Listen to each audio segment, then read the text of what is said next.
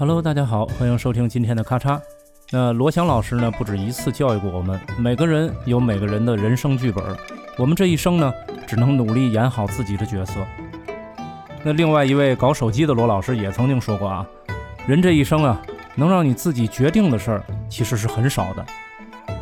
那我觉得呢，人是如此，神也一样。对于常年跟保家护院打交道的门神而言，一定也有很深刻的职场体验。那门神呢，顾名思义，就是守卫门户的神灵。咱们中国的民俗文化当中呢，门神被称为最为廉洁、最为常见，那当然也是最受欢迎的神奇之一。那说到门神的职场演变呢，它经历了动物门神、神灵门神、人物门神，差不多有三个阶段。那早在西周的社会意识当中呢，就有猛虎食恶鬼的观念。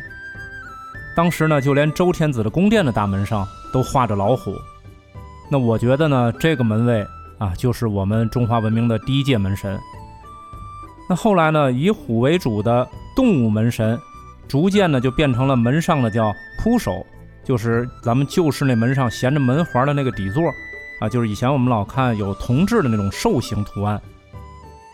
而到了汉代呢，就出现了神灵门神的形象。那最早出现的神灵门卫呢，应该算是神书和玉律。那在《山海经》里曾经提到啊，这个神书和玉律所镇守的山呢，是大海之上的叫杜素山，也有人称之为桃纸山。那这座山上呢，有一座万鬼出入的鬼门，常年有恶鬼进出啊。这俩门卫呢，就是管着他们。后来呢，也被民间尊称为五方鬼帝中的东方鬼帝，专治这鬼门关的恶鬼。那在东汉时期呢，蔡邕的独断里就有记载，说当时的大户人家都在门上画门神，那这个门神呢，就是神书和玉律，而且呢还会挂上用苇草编成的这个绳索，啊，期待着门神呢将试图进入自己家里的这个恶鬼啊抓住了，直接喂老虎。所以这个时候的神书和玉律啊，基本都是牵着猛虎。那我们可以看到啊，这个原来的门神老虎现在已经降职了，它就类似于现在的警犬，属于辅助系。那比神灵门卫稍晚一点的呢，是东汉晚期出现的人物门神。比如在河南方城县汉墓里就出土了一个叫财官爵章，啊，这个财官爵章是指怒目张弓的武士形象。绝章呢，就是用脚啊蹬着这个强弩，让这个弓弩张开。但是在这个时期呢，门神主要还是以神书和玉律为主。那像刚才说那种武士门神呢，就这种人物门神啊，主要还是出现在帝王、诸侯、将军等墓中。那到了唐代，因为佛教的兴盛呢，那门神呢就出现了佛教当中的天王啊、金刚啊，还有天女等等。那后来呢，在三教源流搜神大全，还有另外一本古籍叫。历代神仙通鉴中，呃，有一个记载说，李世民呢，因为杀人太多，那即位后呢，身体有些不安，那梦中呢，经常是梦见恶鬼缠身啊，夜无宁日。于是呢，他就招来了大将秦琼和尉迟恭啊，请求他们给自己站岗。结果这一站呢，当夜果然是安心入睡。所以呢，秦琼和尉迟恭就成为了当时最为流行的门神。那后来呢，随着西游等神话故事的广泛流传呢。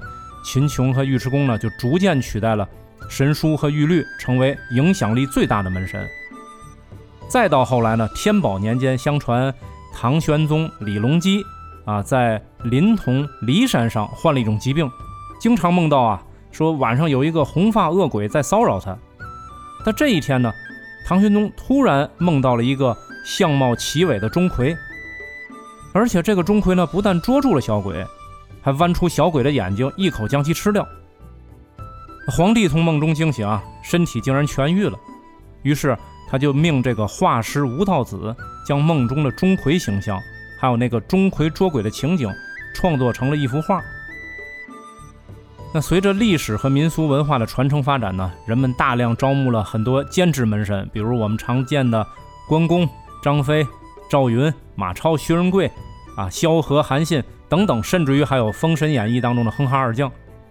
那当然，除了威猛的武将呢，此后还又发明了一些，比如说天官赐福啊、送子娘娘啊、福禄寿喜啊啊等等这些，甚至于还有一些文官门神。那后来呢，还有一些作为吉祥物的门神，比如说龙、凤啊、仙鹿、蝙蝠这些祥瑞之物，主要是当时人们也是提前用了一种叫谐音梗，对吧？谐音一语双关，取其吉利之意。那到了这个时期，门神的职场当中，其实各种物种以及各种人物啊是应有尽有。但是门神作为阻挡外邪、保卫家庭的功能，是从西周时期就奠定的。这个就一直没有变过。那两千多年的时间呢，演变的其实只是门神的形象。不过呢，神书和玉律以及秦琼和尉迟恭依然是流传最为广泛的人气组合。那除了这两对职场老兵，今天我们还要特意说一个比较有时代特色的门神。如果大家看过歌剧《白毛女》，肯定会留意里面有一个经典唱词，叫“门神门神骑红马”。贴在了门上守住家，门神门神扛大刀，大鬼小鬼进不来。那白毛女中骑红马扛大刀的门神，肯定不是神书玉律，也不是秦琼尉迟恭。这里的门神呢，刚才我们也说了，比较有时代特色。当时呢，正处于抗战时期，随着战争的深入，人们逐渐意识到啊，传统的门神无法抵御侵略者，只有人民武装力量才能战胜侵略者。因此呢。抗战门神就应运而生。那最早的抗战门神呢，是出现在一九三八年。那赖少奇当时被推选为中华全国木刻界抗战协会理事。年底呢，他就在桂林创作出了套色木刻抗战门神。那画中描绘了小孩子们簇拥着骑着战马的抗日战士。那桂林中共组织呢？将抗战门神当时好像是赶制了一万份。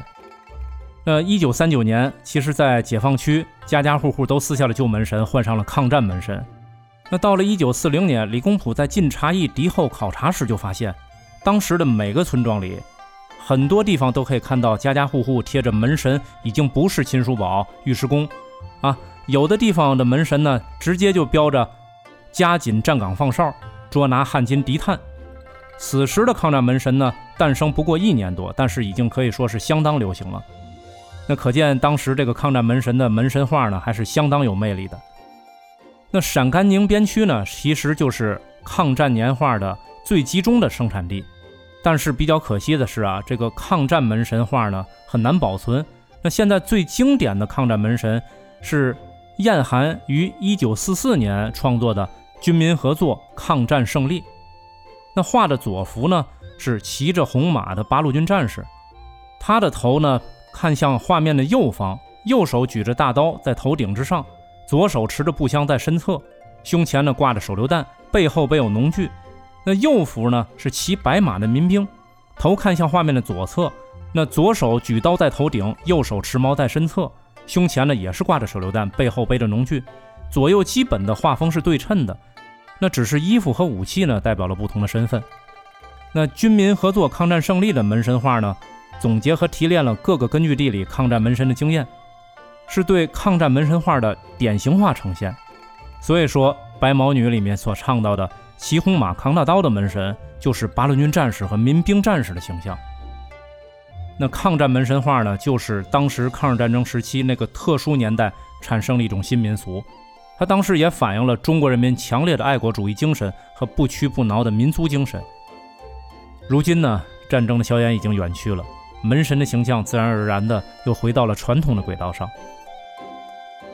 好，那以上就是今天节目的全部内容，感谢您的收听，也祝您新春快乐，拜拜。